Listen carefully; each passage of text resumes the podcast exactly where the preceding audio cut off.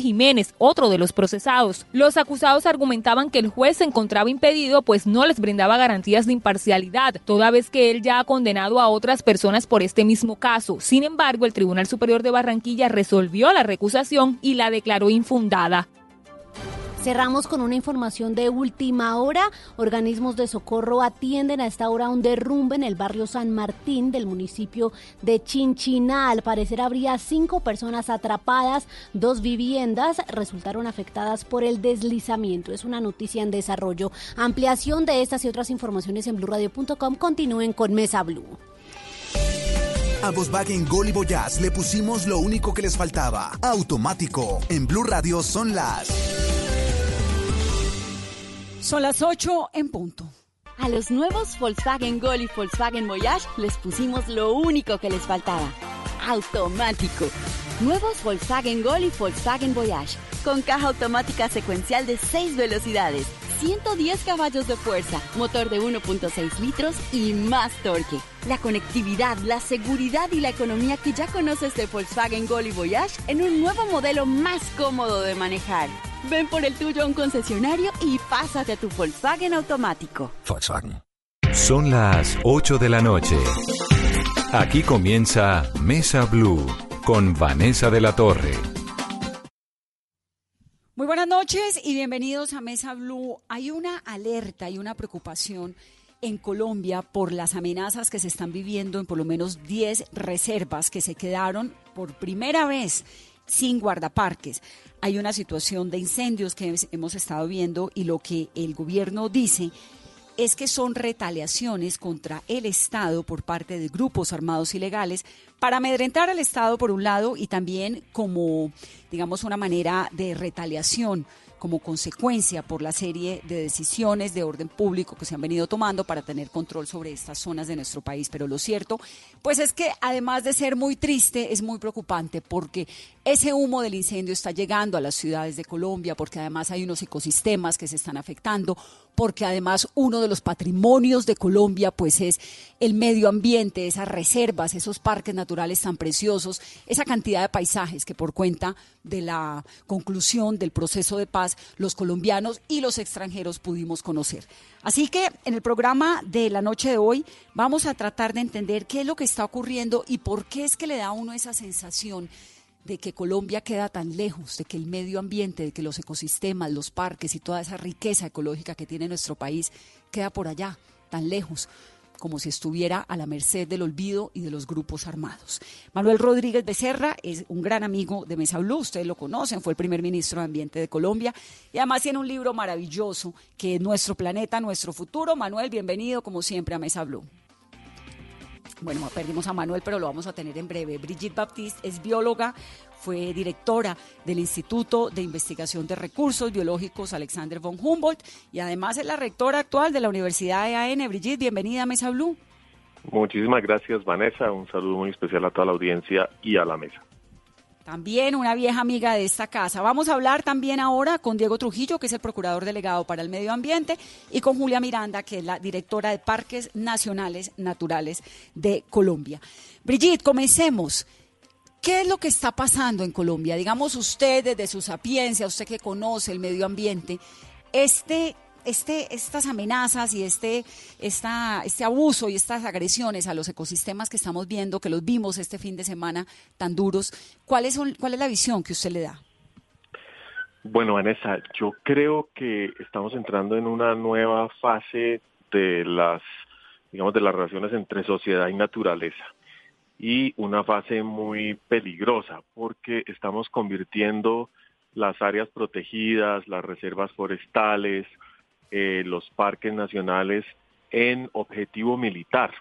Tanto de un lado como de otro eh, hay la perspectiva de que ya que los bosques y los parques son tan valiosos, son tan importantes en el equilibrio global climático, en la respuesta al cambio climático, eh, pues deben ser objeto de disputa o por lo menos eh, utilizados para eh, el conflicto en pro de alguna de las partes. Y eso es muy, muy, muy grave eh, porque nos lanza a un proceso de deterioro ya no solamente eh, humanitario adicional de, las cosas que están sucediendo, sino a una espiral de insostenibilidad eh, de la cual no nos vamos a recuperar. Estos incendios en la Macarena o cuando ocurren en las áreas del escudo de Guyana, sobre rocas, son bosques muy antiguos, eh, tardan no ya no cientos de años como en la en zonas de selva húmeda, sino incluso miles de años, porque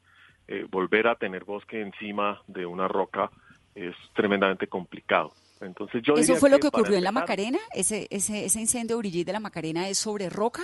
Pues yo estoy pendiente de que me confirmen exactamente dónde sucedió, parece que fue muy cercano a Caño Cristales, entonces son zonas que van a quedar ennegrecidas para toda la vida. Nosotros en Colombia tenemos ese paisaje de los Andes, que en muchos municipios son montañas de unos pasticos chiquitos, son hectáreas de montañas peladas. Eso es debido a incendios que se causaron en el siglo XIV, en el siglo XVII, en el siglo XIX, y que para volver a ser colonizadas por bosque requieren eras geológicas casi. Qué terrible. Entonces, este incendio que vimos en la Macarena, que por cierto, sí, lo que, lo que pudimos saber, porque como es una zona también tan complicada de acceso, es que es muy cerca de Caño Cristales, que como sabemos, pues es uno de los grandes paraísos de nuestro país. ¿Qué tanto afecta a Caño Cristales? Pues no sabemos, pero, pero indudablemente, eh, dado lo, lo escasa del agua en la época seca, eh, puede afectar claramente toda la dinámica ecológica del, de la cuenca. Si es cuenca abajo es menos grave, pero si es cuenca arriba pues puede ser letal. Pero insisto, lo que preocupa es que la naturaleza se convierta en objetivo eh, de, chantaje, objetivo de presión para obtener otra clase de atención eh, de parte de los gobiernos internacionales o en en la disputa política nacional. Sí, sí, digamos que ahí hay dos cosas, ¿no? Por un lado, el daño en el ecosistema y por otro lado, pues el tema de orden público que es tan delicado. Ahora, eh, cuando usted dice, Brigitte, que se ha convertido o que pareciera que se están convirtiendo como en un, en un argumento de disputa, ¿es para qué? ¿Qué, qué, qué podría representar el hecho de incendiar un lugar como, como la Macarena? ¿Cómo termina pues, convirtiéndose en una, una, herramienta de disputa territorial o qué? Lo, que ha mencionado, disputa territorial, las hay distintos actores que quieren controlar el territorio y algunos que lo quieren controlar con el objetivo de ampliar la frontera de los cultivos de uso ilícito, aun cuando no solo en la Macarena es el caso más importante, la Macarena es el municipio con mayor deforestación y mayor cantidad de cabezas de ganado eh, en Colombia, en la Colombia reciente, es decir, es claramente un municipio deforestado para ser invadido por ganaderías eh, eh, incluso ilegales. Pero también tenemos presión de parte de los acaparadores de tierras y mucha gente pensando en la, la disputa entre la extrema izquierda y la extrema derecha por un país que está por construirse y donde hay unas comunidades que venían de una digamos, de un modelo de gobernanza eh, en la cual trabajaban muy de cerca con las FARC por cerca de 50 años. Entonces, es claro que ahí hay un movimiento que tiene unas raíces muy profundas eh, de disputa por la tierra y que eh, pues está tomando una forma ya realmente lamentable. Ahora, Manuel, cuando hicimos el lanzamiento en Mesa Blue, que comentamos el lanzamiento de su libro Nuestro Planeta, Nuestro Futuro, entramos en el capítulo de Colombia y yo recuerdo que usted nos dijo aquí en el programa que Colombia en el cuidado del medio ambiente y de, los ecosistemas estaba menos mal de lo que uno creía, ¿verdad? Manuel, ¿me escuchas? Manuel, Manuel, Manuel, Manuel. Lo perdí. Le preguntaba eso, Brigida Manuel, porque yo recuerdo que Manuel nos dijo que Colombia, digamos, en, el cuidado de algunos ecosistemas frágiles estaba mucho mejor de lo que uno creía. Entonces mi pregunta iba más enfocada hacia si las FARC, en la época en que fueron guerrilla, atentaron contra los parques naturales, como estamos viendo hoy en día que supuestamente las disidencias lo están haciendo o no? Digamos, ¿cuál fue como la política de protección de los parques y de la relación de la guerrilla con los parques naturales colombianos en la época del conflicto cuando eran guerrilla? Sí. Eh, bueno, seguramente la, directora de parques, la doctora Julia Miranda, tiene una eh, perspectiva mucho más completa que la mía pero ha sido, digamos, una relación eh, ambigua. Desde los años 60, cuando incluso se constituyó la Macarena como uno de los principales parques de Colombia, eh, no había movimiento de colonización sobre la sierra, sobre la serranía, sino siempre sobre eh, las tierras aledañas que eran las que tenían fertilidad, las que tenían potencial de, uso pero eh, las FARC sí impusieron unas limitaciones muy importantes al modelo de aprovechamiento del territorio, porque se trataba de un proyecto de colonización campesina. Entonces nunca aspiraron a construir latifundio ni modelos productivos eh, concentrados en unos pocos propietarios. Y eso generó un modelo, digamos, de gobernanza eh, que tenía unos beneficios colaterales a un precio muy alto, porque obviamente quien violaba las normas, pues eh, tenía un castigo tremendamente drástico. Em, luego, dependiendo de los, incluso de quién era eh, la autoridad ambiental en los parques, había eh, acuerdos de cooperación y de manejo, digamos, de hagámonos pasito, trabajemos con las comunidades, o de, de, conflicto abierto, cuando había problemas de de aprovechamiento de alguna especie, de violación de una veda o eh, alguna circunstancia delicada. Eso se fue agravando con eh, el proyecto de colonización, sobre todo el Parque Tinigua, que realmente hoy en día ya se ha comido más de la mitad de esa área protegida. Y hay conflictos muy complicados de discernir porque la ocupación de esas áreas eh, se remonta a varias décadas atrás y siempre está la pregunta de qué fue primero. ¿Fue primero el parque? ¿Fue primero la gente? ¿O la gente, aun cuando haya llegado después, hasta donde en aras de su subsistencia tiene eh, derechos y ya hay una tercera generación que está viviendo en estas zonas? ¿Cómo resolvemos esos conflictos que son propios de todo el país, de conflictos de tierras y de propiedad, en un área que es de alta sensibilidad ecológica? Sí. Diego Trujillo es el procurador delegado para el medio ambiente. Diego, bienvenido a Mesa Blue. Vanessa, muchas gracias. Un saludo muy especial a, usted y a todo el panel que le acompaña, a Brigida, a Manuel y a todos sus oyentes. Y gracias además a nuestros invitados por conectarse desde donde estén, porque con este colapso que hay en Bogotá en el día de hoy, la verdad que desplazarse pues termina siendo imposible. Yo estoy pensando, es decir, a mí me sorprende un montón que durante los años en los que fue la guerra colombiana, el conflicto colombiano, los parques naturales, mal que bien, pues ahí iban no podían entrar muchas personas, pero no estábamos viendo estos incendios que estamos viendo ahora y como esta eh, degradación tan impresionante y esa guerra eh, como de por el chantaje de disputa territorial, como, como decía Brigitte, que estamos viendo ahora. No sé si estoy equivocada, Diego y Brigitte, y para allá, digamos, iba como mi pregunta, ¿por qué si las FARC, cuando eran guerrilla, no sacaron a los guardabosques de los parques, digamos empezando por ahí, ni vimos esos incendios tan monumentales, ¿por qué lo habrían de hacer ahora las disidencias? Diego, ¿cuál es la teoría suya? Yo, yo creo, yo creo que hay, hay, hay mucha claridad en eso, en el sentido de que ahora en el posacuerdo lo que se está manejando ahora es una toma del territorio como botín de guerra ya la, los fenómenos de violencia que vivieron son completamente distintos ahora. Antes había una confrontación de una guerrilla abierta, eh, con una lucha que se daba era entre ejército y las FARC, y las FARC tenían esos parques como un refugio que por su tupida vegetación servía de refugio para sus operativos militares.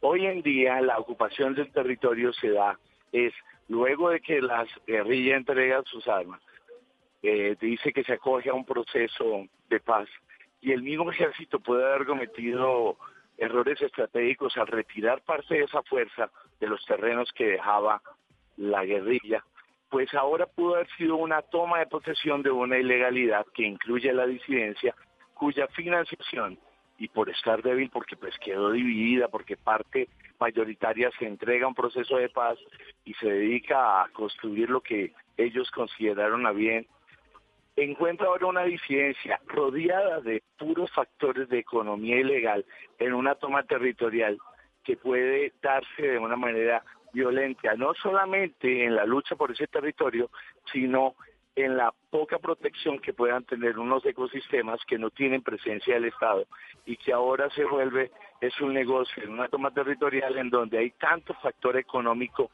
interesado en la toma de esos territorios. Entonces es muy importante que la gente sepa de que el territorio hoy en día despejado por un proceso de posacuerdo está es en conflicto por tantos intereses que lo quieran tomar.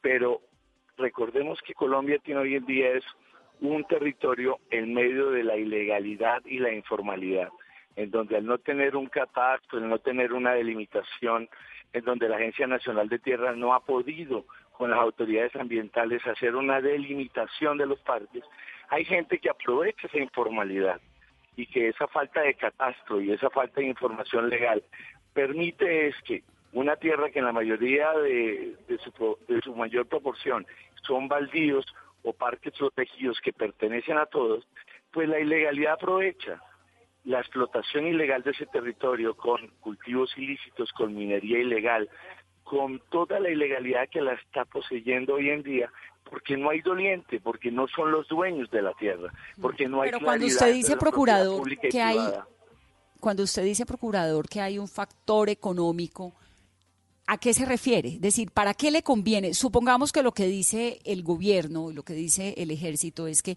esas tierras las quiere Gentil Duarte y que las está manejando. ¿Por qué le habría de convenir que estén quemadas?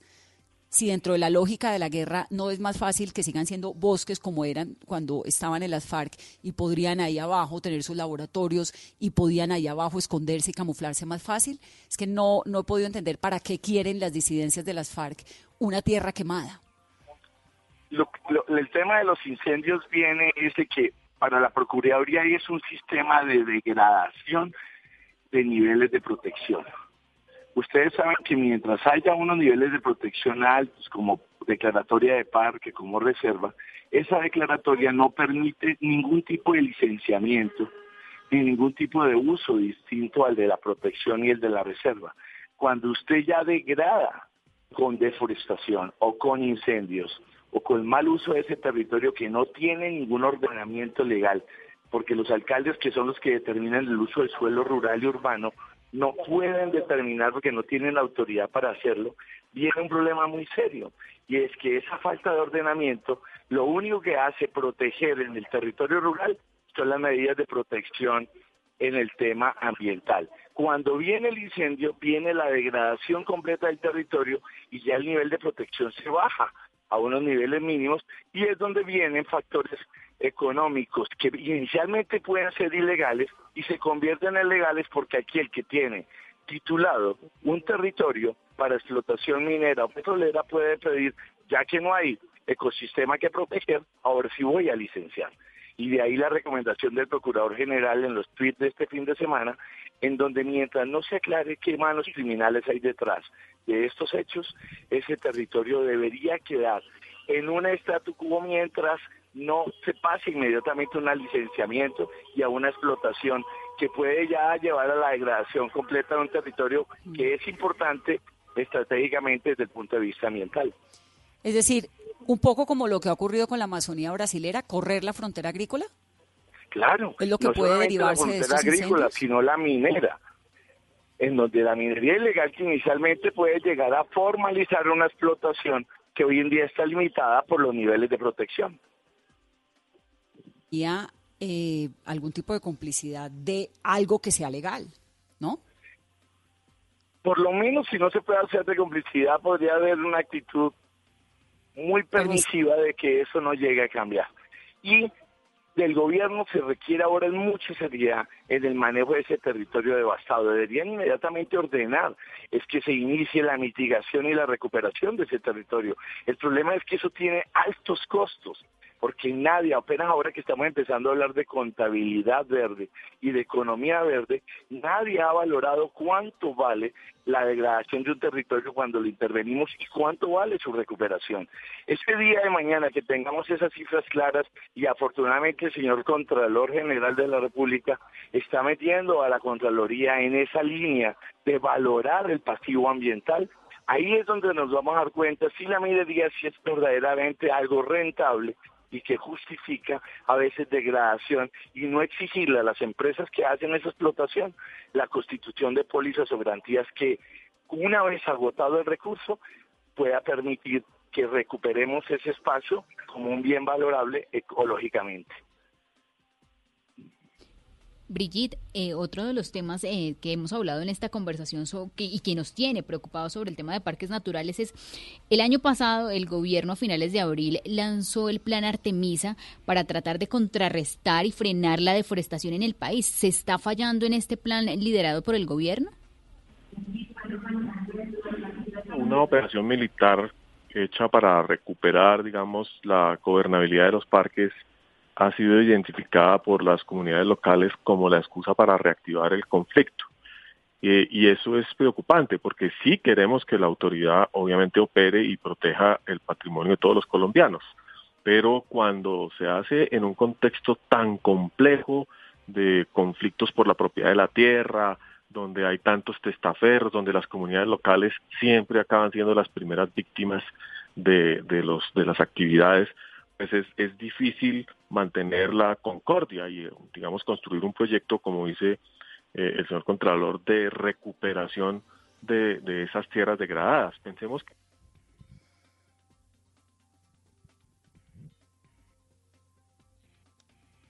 Manuel, ahora sí lo saludo. ¿Cómo no? ¿Me escucha? Sí, lo escucho.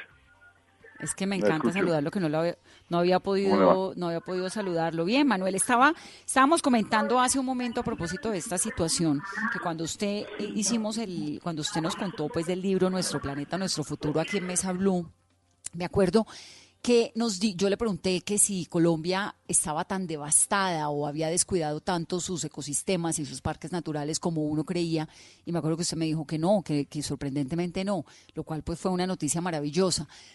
Pero entonces a mí me sale como de telón de fondo de toda esta situación el interrogante que ya se lo hice a Brigitte y también al procurador, y es por qué si las FARC durante la época en que estaban en la guerra no atentaron de la manera como estamos viendo ahora eh, estos territorios y los han vuelto botines de guerra, como bien lo dijo el procurador, ¿por qué ahora que hay disidencia sí?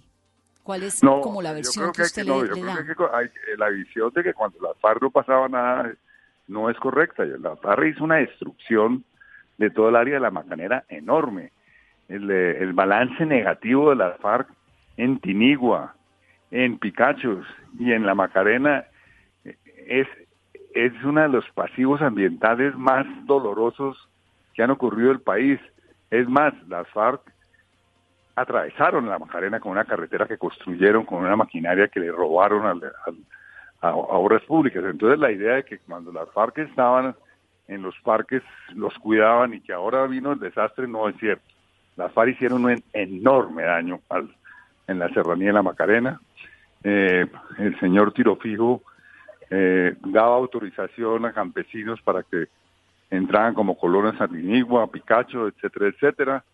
Eh, entonces, eh, eso es un mito. Yo creo que es un mito que hay que acabar con él. El daño el daño que hicieron, Manuel, y para que aclaremos entonces El daño que hicieron es inimaginable, enorme. No, pues, ¿cómo? Sembrados de coca, deforestación en Tinigua. La mayor deforestación en la historia en Tinigua se hizo con la, lo hizo las FARC. La mayor deforestación en la Macarena, hasta históricamente, la hizo las FARC. La construcción de una carretera que atraviesa la, la Macarena hizo un enorme daño a la serranía, ¿no? La, eh, en Colombia nos falta hacer un balance del desastre que hizo la FARC en la serranía de la Macarena, que hasta los años 70, digamos, era una serranía bastante y un área, bueno, la Macarena, la área de la Macarena es un área muy extensa, son 36 mil kilómetros cuadrados. Estamos hablando de los tres parques y las zonas aledañas. Eh, 36 mil kilómetros cuadrados, una vez y media con Dinamarca, más o menos. Pero la, el corazón del, de la conservación son esos tres parques y, parque, y parte del parque Sumapaz. Y los daños que hizo la FARC es enorme, ese balance no se ha hecho. Entonces, ahora han querido mostrar el discurso de que las FARC cuidaban la Macarena y que, y que ahora no la cuidan porque se fueron las FARC. Falso. Eh, hubo periodos en que no permitían la deforestación y hacían vedas, hubo periodos en que pasaban esas vedas y entonces volvía la deforestación, todo dependía mucho del precio de la coca internacional, eh, en fin, había una cantidad de factores, pero repito, el, desastre que hubo la FARC en la, en la serranía, en los tres parques, fue una, uno de los daños ambientales más grandes que se han hecho en Colombia. Los parques nacionales en balance en Colombia están bastante bien protegidos. Cuando uno mira los datos del IDEAM, el dice que solo el 5% de todo el área de parques nacionales tiene una transformación importante, digamos que hoy en día sea el 6%. Entonces eso habla bien de un proyecto muy exitoso. Lo que pasa es que hay unos parques, como son estos de los cuales estamos hablando, que han sido muy afectados desde tiempo atrás. Y es el caso ¿Y entonces quién, quién logró cuidar esos parques durante tanto tiempo? No, yo creo, yo, los parques en Colombia, y eso es bueno aclararlo, la protección jurídica a los, a los parques, cuando yo entré a trabajar en Interena me dijeron, los parques son de papel, eso no existe. Y la primera vez que yo llegué al parque de Tuparro, me acuerdo que iba en una avioneta, supe cuál era el borde del parque de Tuparro por su nivel de conservación, un parque de 500 mil hectáreas. ¿Por qué? ¿Por qué? Porque un, un llanero, en este caso, no entraba al parque Tuparro porque sabía que esas son tierras que nadie se las va a titular nunca. La simple protección legal, sin duda, ha sido muy importante y, ha sido distinto. Y, eso de que los parques de papel, pues no, es tan cierto. Me acuerdo muy bien también otro parque extraordinario que es el Parque Utría. Y usted va al Parque Utría y la gente de la región sabe muy bien dónde comienza el parque y dónde acaba el parque y donde acaba el parque viene todo, ese tema del valle, etcétera, etcétera, donde hay una destrucción ambiental extraordinaria. Entonces es un caso, son casos muy diferentes, pero en general el proyecto de parques nacionales en Colombia ha sido tremendamente exitoso en balance. Hoy, obviamente, con el posconflicto hay una amenaza muy grande porque hay unos grupos armados y hay unos eh, empresarios criminales que actúan con esos grupos armados. Disidencia es una mezcla muy compleja y hay políticos también del Guaviare metidos en la cuestión, que tienen interés claramente de forestar no solamente los parques, pero sobre todo las áreas, eh, por ejemplo, todo el corredor que existe entre el Parque Chiviriquete y la región de la Macarena, pues ahí están actuando muy fuertemente. Esa es una reserva forestal nacional, ahí se supone, ¿no? Y, y claramente lo que están buscando es degradar esa reserva eh, con la esperanza o con la expectativa de que el día de mañana se la titule. Entonces, sí hay una amenaza muy grande hoy en día, no solamente de los parques nacionales, sino en general de diferentes territorios de la Amazonía, en donde claramente pues la fiscalía tiene que hacer una investigación a fondo porque hay dos fenómenos ahí muy distintos. Uno, los de los los de los campesinos que tienen derechos en algunos de los parques porque en esos parques porque se, que, se, que, se alinderaron esos parques cuando ellos ya vivían ahí. Hay unos derechos claros, hay que mirar qué se hace con esos grupos. Otros grupos entraron posteriormente, pero según las estadísticas que se tienen recientemente en los dos últimos años, después de que acaba el posconflicto, esto ah, se ha, se ha estimulado de alguna manera la entrada de más campesinos a los parques. Eso hay que mirarlo. Pero las grandes deforestaciones que ha que se han monitoreado por parte de diferentes grupos, etcétera, etcétera, indica que cuando usted foresta mil hectáreas en forma continua, como hay fotos, o 500 hectáreas en forma continua, ese es un empresario está buscando convertir parte de la selva en una gran hacienda. Y eso, entre otras cosas, ni siquiera es para la ganadería, sino para la especulación, etcétera, etcétera. Entonces, digamos, son... ¿Para la qué? Para la especulación, la especulación de tierras, claramente. Del valor de la tierra. Eh, eh, Manuel, antes de que, antes de que quiera ahondar más en el tema este de la conexión entre empresarios, políticos, de forestar, la degradación de la reserva, que por ahí fue por donde comenzamos, pero no quiero dejar el punto de las FARC tan al aire, porque ¿Por qué cuando se firma el proceso de paz, Colombia comienza a conocer un montón de territorios que antes no se conocían? ¿Y por qué nos encontramos, por ejemplo, con que pudimos ir a Caño, Cristales, que era tan hermoso, o sigue siendo tan hermoso, y estaba tan bien conservado. No, pero eh, claro, Caño Cristales, pues obviamente las FARC siempre fueron cuidadosas con Caño Cristales, porque la, eh, digamos, en, un grupo muy amplio de, ambientalistas, Caño Cristales ha existido siempre y lo han defendido. Entonces, digamos, es un caso muy especial, un sitio muy especial en, en, un parque que es enormemente grande. Entonces, eh, pero yo creo que yo creo que el tema no, digamos, los colombianos estuvieron muy aislados de todas esas regiones porque no podían ir por orden público.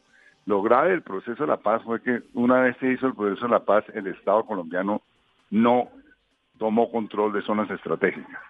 ¿Por qué no lo hizo? Pues no voy a entrar en esa discusión, pero lo cierto es que también dejó de tonar que se sembraran 200 mil hectáreas de coca. Entonces, esos dos hechos, el aumento de la siembra de la coca que pasó de 60 mil hectáreas a 200 mil hectáreas, y el comienzo del control de esa región por parte de, estos grupos, de esta mezcla de grupos tan complicados, pues fue algo que ha sucedido también en otros países. En el posconflicto, posconflicto, según la historia, conocemos que el posconflicto en Nicaragua, el conflicto en El Salvador, el posconflicto en El Salvador, en Angola han sido más destructivos del medio ambiente que el conflicto. ¿no? o, que, eh, o que se han desatado fuerzas depredadoras después del conflicto. La diferencia de esos países con Colombia es que los países tenían unos ejércitos y unas fuerzas policiales muy débiles. Colombia, en cambio, tiene un, un ejército y una policía muy robusta. Lo inexplicable y lo inentendible, y yo creo que la omisión gubernamental que hubo en su momento es inadmisible de cómo se dejó que, la, que, las, que las FARC y las ex-FARC, etcétera, etcétera, avanzara en el cultivo de coca en esa región y comenzara esa tierra a ser tierra de nadie y a disputársela a una serie de grupos criminales. Ahora, si las FARC cuidaron Cañocristales cuando eran FARC y esa zona de Cañocristales, ¿por qué ahora las disidencias encabezadas por Gentil Duarte, y esto pues es lo que ha dicho el gobierno, querría quemarlo de esa manera como lo han hecho. Es que lo del fin de semana, yo no sé, a mí me ha parecido el horror ver esa. Habría que mirar las circunstancias en las cuales a veces se generan incendios cerca a sitios como este y se, y se, y se pierde el control, porque incendiar es una forma de forestar. No conozco en detalle, creo que nadie lo conoce por qué ocurrió, por qué ocurrió eso cerca de Caño Cristales, digamos, eso habría que verlo. Eh, pero no creo digamos, si ha habido una intencionalidad en atentar contra Caño Cristales o no, no lo sé. Eh, yo creo que nadie lo sabe, tampoco creo que lo sepa el gobierno. Eh, pero la, pero el caso es que la Macarena tiene otros lugares de un enorme valor distinto a, Caño Cristales. Caño Cristales, digamos, visualmente muy importante, no cabe la menor duda. Pero el problema con la Macarena, entre otras cosas, es que la Macarena era un sitio, o siempre ha sido un sitio de un gran endemismo por su historia geológica, etcétera, etcétera, y su, el hecho de que estuviera aislado varios miles de años de otros ecosistemas. Y, y ese gran endemismo, esa gran diversidad de especies, pues es lo que se está perdiendo, ¿no? Obviamente perder a cañocristales como cuestión paisajística un fenómeno natural sería muy grave. Pero ojo, el mayor problema en la materia es todo lo que estamos perdiendo en la serranía y todo lo que ya hemos perdido en razón de la acción de la FARC, que es muy, es muy grande lo que se perdió. Pero yo sí quiero insistir en que el mito de que, de que las FARC protegieron la Macarena y que posteriormente ha venido la debacle es falso. Procurador, y es que no solamente hay deforestación, hay minería ilegal, se conocieron amenazas a funcionarios eh, guardabosques de parques naturales. ¿Cómo avanzan las investigaciones en estos casos? Pues hemos estado ya en un diálogo muy fluido con la señora directora de parques porque el caso de que la única presencia permanente que quedó en esos territorios protegidos fueron los escasos guardas que viven en esa soledad y dan unos reportes más bien del comportamiento de los parques, pero eso no significa el control del suelo rural protegido que requiere unos ecosistemas tan amenazados como los de los parques nacionales. Entonces, ¿qué es lo que pasa? Que cuando los eh, los guardaparques empiezan a ver que los parques son utilizados como corredores de la ilegalidad, con cultivos ilícitos, con laboratorios, con tráfico de armas o con exploraciones de suelo que están prohibidas y no licenciadas, porque en Putumayo existe que hay exploración minera completamente ilegal, porque son zonas que todavía no tienen licenciamiento para hacer esa exploración. Entonces vienen los problemas de que para esa ilegalidad que maneja la minería ilegal, los marcocultivos y los laboratorios, ver presencia estatal, pues inmediatamente los hace desconfiar de que vaya a dar referencias para que las fuerzas militares que puntualmente puedan llegar a, intervenir en los parques puedan hacer una intervención encontrando los positivos de su actividad ilegal. Entonces viene a eliminar a esas personas para que mandan para lo que mandan un mensaje a la institucionalidad en donde hoy en día esos parques están en manos ilegales y no van a poder atacarlos de una manera sino con una acción conjunta que el ejército y la policía va a tener que ejercer haciendo mucho más presencia en territorios que si bien no hay ya la confrontación del conflicto armado que existía antes, porque pues las FARC se disminuyeron el número, sí hay mucha ilegalidad que la tiene tomada con el interés de degradar esos ecosistemas y poder ahí sí pedir licenciamiento para actividades legales posteriores a esa degradación. Entonces son muchos los intereses que hay, y no solamente en materia de minería, en la expansión de las pasturas para la ganadería extensiva o de monocultivos que se están tomando el territorio que sin importar que no tengan la propiedad están produciendo dinero porque como le digo, mientras haya ilegalidad e informalidad, porque no tenemos un buen catastro que nos determine la seguridad jurídica para la gente que se cree propietaria y titular de derechos sobre esa tierra, pues inmediatamente esa ilegalidad va a generar toda la violencia que está viviendo hoy en día el territorio, Vanessa. Julia Miranda, la directora de Parques Nacionales Naturales de Colombia. Julia, bienvenida a Mesa Blue. Muchas gracias, Vanessa. Buenas noches a todos. No, estaba en una reunión y le agradezco un montón que hable con nosotros porque usted en estos días debe estar con el corazón arrugadísimo, ¿no? Estamos angustiados, trabajando a toda marcha para poder lograr eh, acuerdo eh, con las autoridades competentes para que se tomen las mejores decisiones y las mejores, se hagan las mejores estrategias para que podamos nosotros retornar a nuestro trabajo en las áreas protegidas. ¿Es la primera vez que le sacan sus guardabosques de los parques?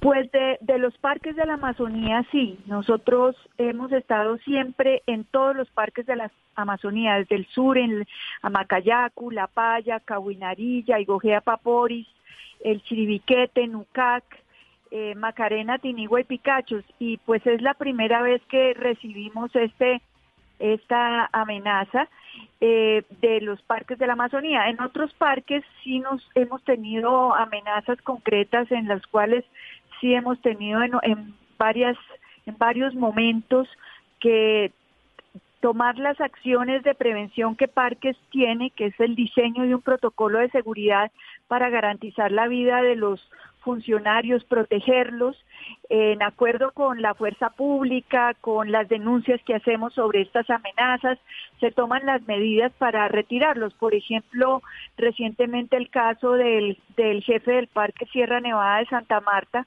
que recibió unas amenazas muy concretas eh, y tres días después asesinaron a uno de los funcionarios del equipo de este jefe amenazado.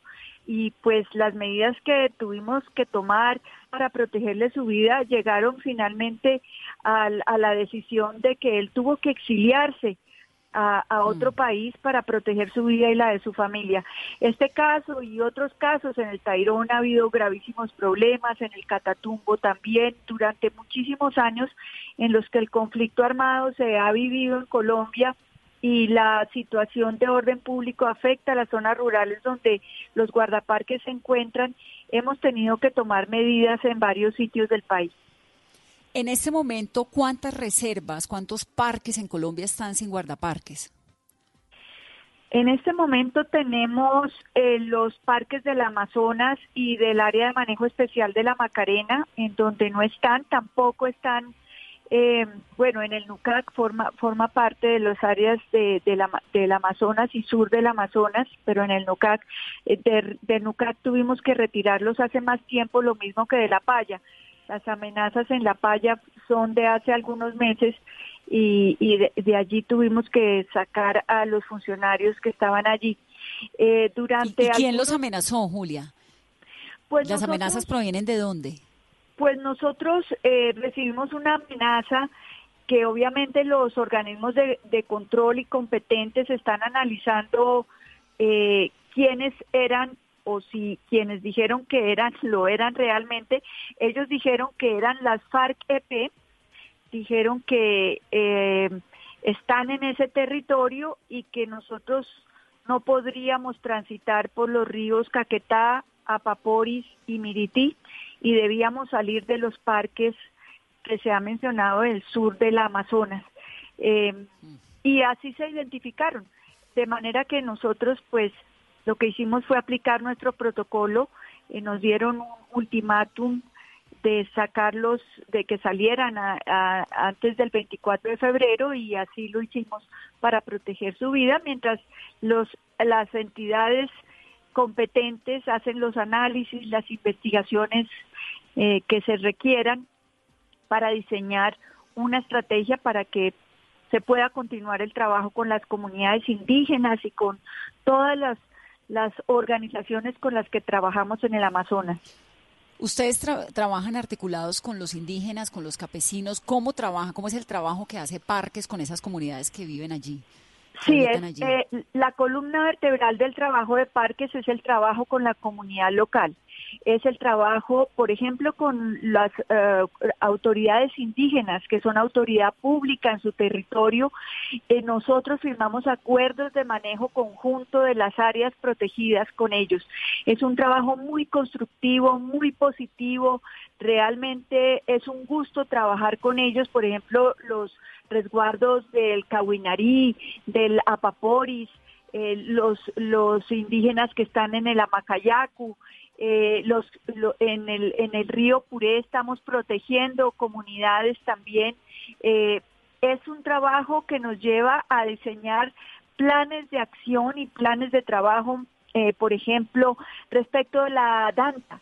Eh, monitorear la danta, verificar que ya que es algo que ellos consumen en su nutrición, eh, sea eh, razonable ese consumo, se fijan los sitios donde puede haber cacería, donde, donde puede, por ejemplo, tenemos un programa bellísimo para proteger la, la tortuga charapa, que forma parte de la dieta de ellos y que estaba de verdad amenazada y entonces con ellos estamos monitoreando los nidos, protegiendo los huevos y ellos tienen una forma de dosificar el consumo en, acuerdo que hacemos de estrategias de, de, conservación de la tortuga. Y así con otra cantidad de especies de fauna y de flora hacemos todo un análisis de cómo garantizar la preservación de estas áreas y garantizar sus costumbres ancestrales que pues esos recursos naturales son fundamentales y están bien conservados para la supervivencia de, su cultura y de su ancestralidad eh, y, y de la calidad de vida de ellos. Qué cosa tan impresionante. Estábamos conversando hace un momento con Manuel Rodríguez sobre qué tan cerca había sido ese incendio de Caño Cristales. ¿Qué información tiene, Julia?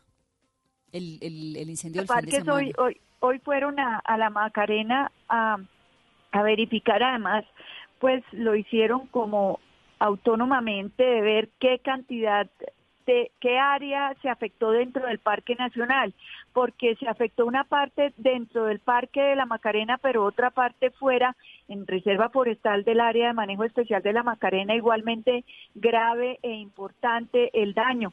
Eh, y estaban midiendo como unas 400, 400 hectáreas entre una cosa y otra pero estamos esperando también los datos de, de Cormacarena para evaluar la extensión y el tamaño del daño, que no es exactamente en daño cristales, es un poco retirado, pero pues en toda el área de influencia. Qué tragedia, qué tristeza y qué preocupación. Estábamos eh, tratando también, Julia, y me encanta tenerla porque hay un montón de preguntas en torno a esto sobre qué tanto cuidaron las FARC los parques y qué tanto los respetaron durante la época recia de la guerra colombiana. Porque yo le preguntaba, preguntaba ahorita a los invitados, ¿por qué si durante la guerra colombiana no vimos esos incendios y esa deforestación? Pues me daba esa sensación, no como a tantos, pero Manuel dice que eso es un mito, que las FARC volvieron nada, también los ecosistemas colombianos. ¿Por qué habrían de hacerlo ahora? Eh, siendo disidencias. ¿Cuál es su opinión sobre las FARC en su relación con los parques naturales cuando eran guerrilla?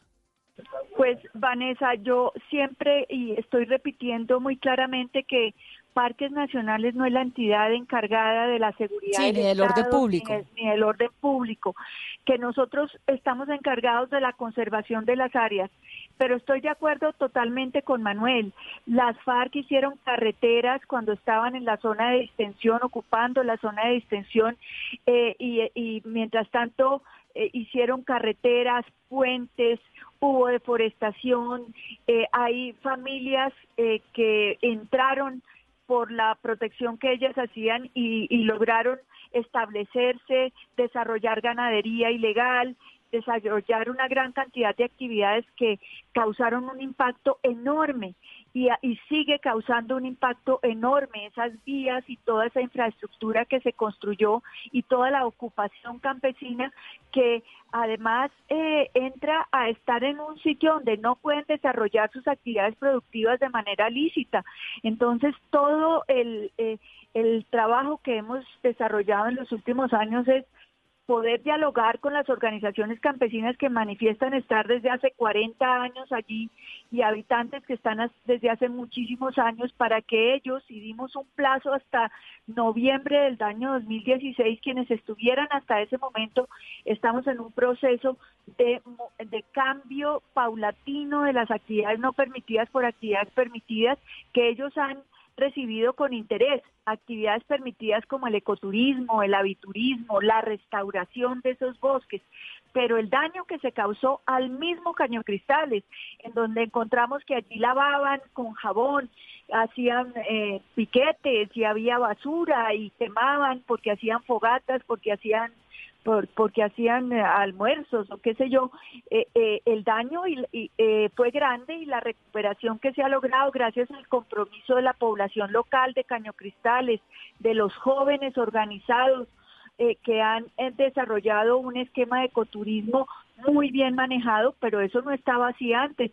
Tocó hacer todo un cambio de mentalidad de la población porque lo que había allí era un uso inadecuado de esas aguas que requieren un cuidado especial. Las plantas que dan los colores son supremamente frágiles y por eso hoy día el turismo, por ejemplo, está eh, cerrado el caño en época seca en todo el primer semestre porque es la época en que las plantas se vuelven cafés y botan sus semillas, lo cual garantiza que en época de lluvias, a mediados de junio, se pueda abrir para el, eh, para el ecoturismo. Pero eso, ese manejo antes no existía eh, y eran ellos los que manejaban inadecuadamente ese, esos sitios, lavaban, eh, y bueno, se bañaban con agua y jabón allá usando productos que, que dañaban el ecosistema, pero está recuperado y como lo vemos ahora es una belleza. Me quedé con un dato, 400 hectáreas fueron las quemadas del fin de semana. Hasta ahora ese fue el dato que dieron nuestros funcionarios, pero como digo, falta falta la información de Cormacarena. Es un bosque además muy importante, no sé si ya lo dijeron, es un bosque de transición entre la zona andina y el Amazonas, un bosque frágil que tiene una conectividad fundamental entre la zona andina y el Amazonas, esos bosques en pie se necesitan para garantizar la estabilidad del clima, el régimen de lluvias de la zona andina y además todas estas quemas pues han afectado la calidad del aire, no solamente de los que viven allá y y les afectará su salud, sino también hasta la zona andina llega este impacto.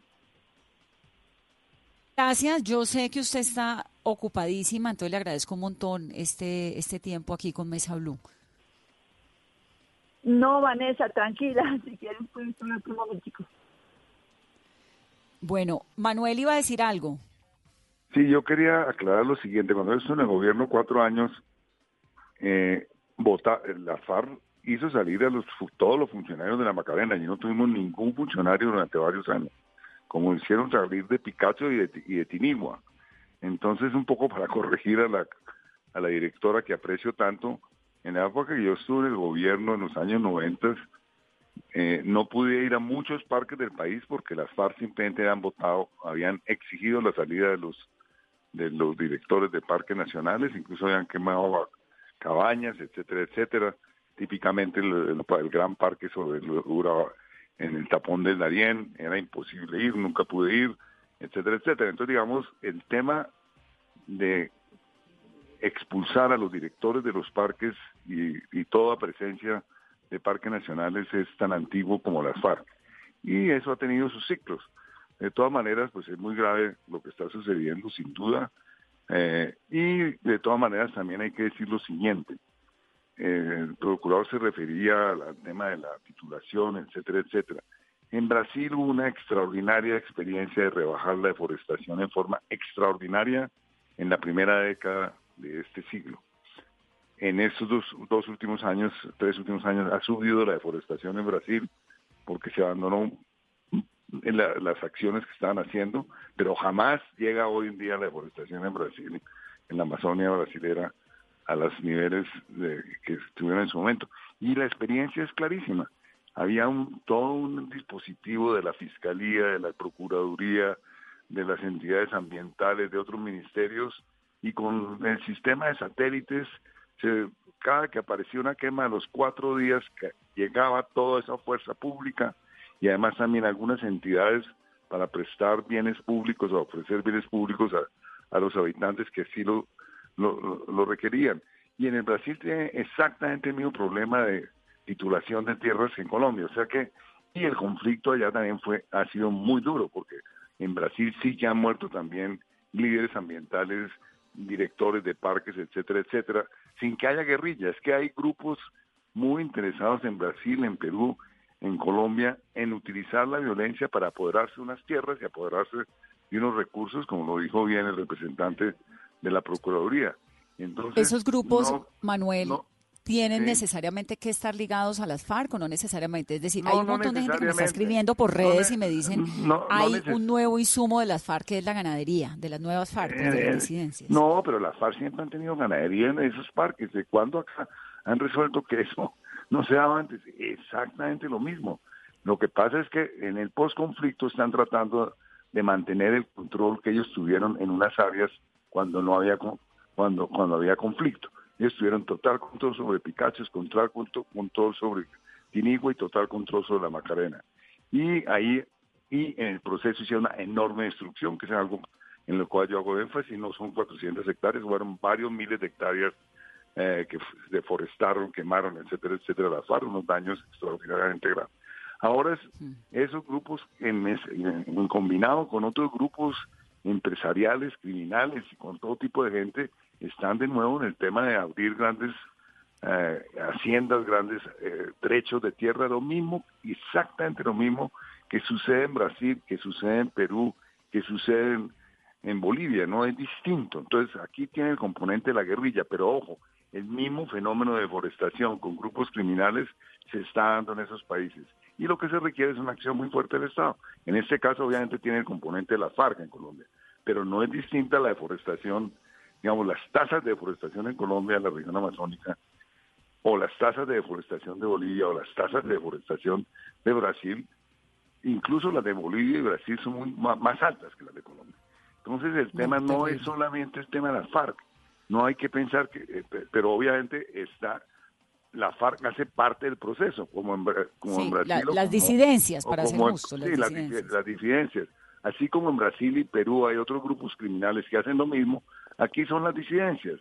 Entonces, y eso hay que aplicar la ley en su forma más dura posible y Posible. naturalmente respetar, y en eso también hago énfasis, los derechos de aquellos campesinos que de buena fe se localizaron en algunos parques en el pasado, tienen algunos alguna tierra, de ella viven sus- ellos y sus familias, entonces eh, obviamente el gobierno, el Parque Nacional ha tratado de hacerlo, tiene que buscar formas de que esas comunidades, algunas se puedan quedar dentro de los parques, si eso es viable desde el punto de vista ecológico, y otras reubicarlos en tierras que sean cultivables y altamente cultivables. Entre otras, muchos de los suelos de los parques son muy eh, poco ricos en, en, términos de la agricultura, son muy ricos en diversidad biológica tal, pero sus suelos, en muy buena parte de los suelos amazónicos, no son los mejores suelos para el cultivo. Bueno, a nuestros invitados en la noche de hoy, a Brigitte, a Manuel, al señor procurador, a Julia, muchas gracias por estar aquí en Mesa Blue, por ayudarnos a comprender esto y por ponernos además el corazón en la mano y llevarnos a mirar a esa región de Colombia que es tan importante. No me quiero despedir, Carolina, sin que usted le haga un par de preguntas a Gloria, que logramos finalmente comunicarnos con ella. Ella es una persona que está en la zona de donde tuvieron que salir los guardaparques.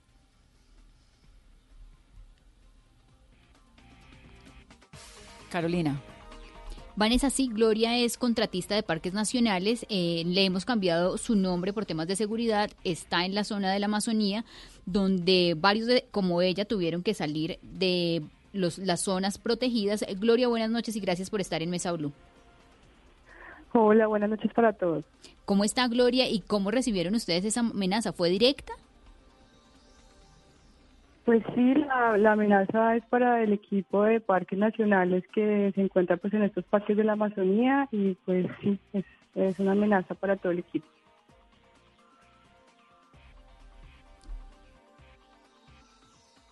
¿Cómo fue esa amenaza, Gloria? ¿Escrita, en persona? ¿Fue alguien y les dijo? ¿Cómo fue? Eh, esa amenaza pues eh, es escrita, es escrita y pues luego está el voz a voz, ahí digamos retenes en, en el río y pues obviamente hacen como la aclaración de que personas de parques no las quieren ver en las comunidades, las mismas comunidades con las que trabajamos nos hacen la, advertencia y pues obviamente hay restricciones para hacer salidas a campo, entonces no, no podemos cumplir con la función. ¿Usted ya se devolvió? ¿Ya regresó? Eh, no, digamos que eh, digamos que tenemos aún la oportunidad de estar como en el casco urbano del, del, municipio en el que trabajamos. Y de sus compañeros hay algunos que aún permanecen en la zona, por ejemplo, usted nos cuenta que en el río hacen retenes, ¿hay compañeros aún en esa zona? Eh, sí, porque lo que, lo que pasa es que los equipos de parques nacionales pues obviamente tienen vinculados personas que son locales, entonces obviamente hay, hay personas que no se pueden ir porque su origen pues es justamente en la Amazonía y es muy difícil pues generar como una ubicación en otros lugares. En el caso suyo, Gloria, ¿hace cuánto tiempo está viviendo en la Amazonía como guardaparque? Eh, usted no es directamente guardaparque, sino contratista, ¿no? Sí, pero igual todos cumplimos la función de, digamos, de ser guardaparques en la medida en que pues desempeñamos actividades en campo, eh, estamos en algunas acciones de control y vigilancia, hacemos reuniones con comunidades indígenas, entonces sí, estamos, digamos, también en pro de la, de la conservación de las áreas protegidas. ¿Hace cuánto tiempo estaba en la Amazonía o está en la Amazonía? Pues la Amazonía por varios propósitos la conozco desde el 2011 y digamos para parques nacionales eh, estoy vinculada desde el año pasado. Desde el año pasado. ¿Y piensa irse? La verdad no, no quisiera. Lo que pasa es que hay obviamente pues variables que no dependen de nosotros directamente, pero sí tenemos compañeros que ya han debido salir, los equipos de trabajo pues están siendo reducidos, obviamente porque si no tenemos actividades en campo pues obviamente no, digamos, no, no se necesitaría todo el equipo de, base para el trabajo. Entonces sí hay compañeros que han tenido que salir. Cuando ustedes les dicen que se tienen que ir y les mandan esas razones y la gente de la comunidad les cuenta, ¿la orden es de quién? ¿Quién les dice que se tiene que ir? ¿De dónde viene el mensaje?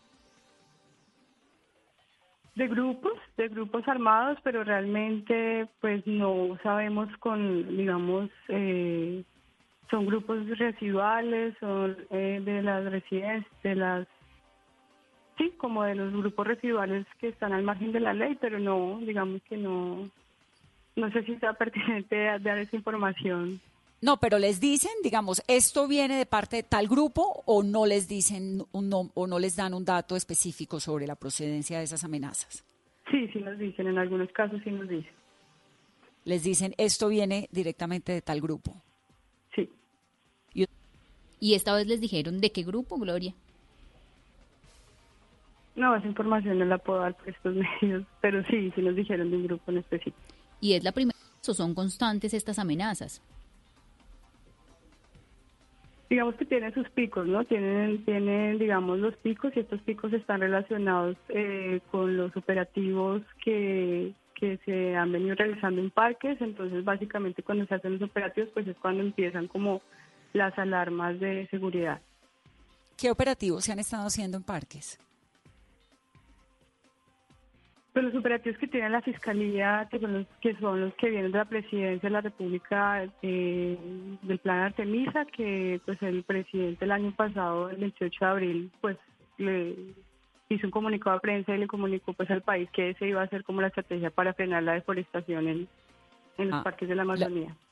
La operación Artemisa, pero ustedes allá en la zona lo sintieron, digamos, sintieron la presencia del ejército, de la policía, etcétera, más allá de un anuncio.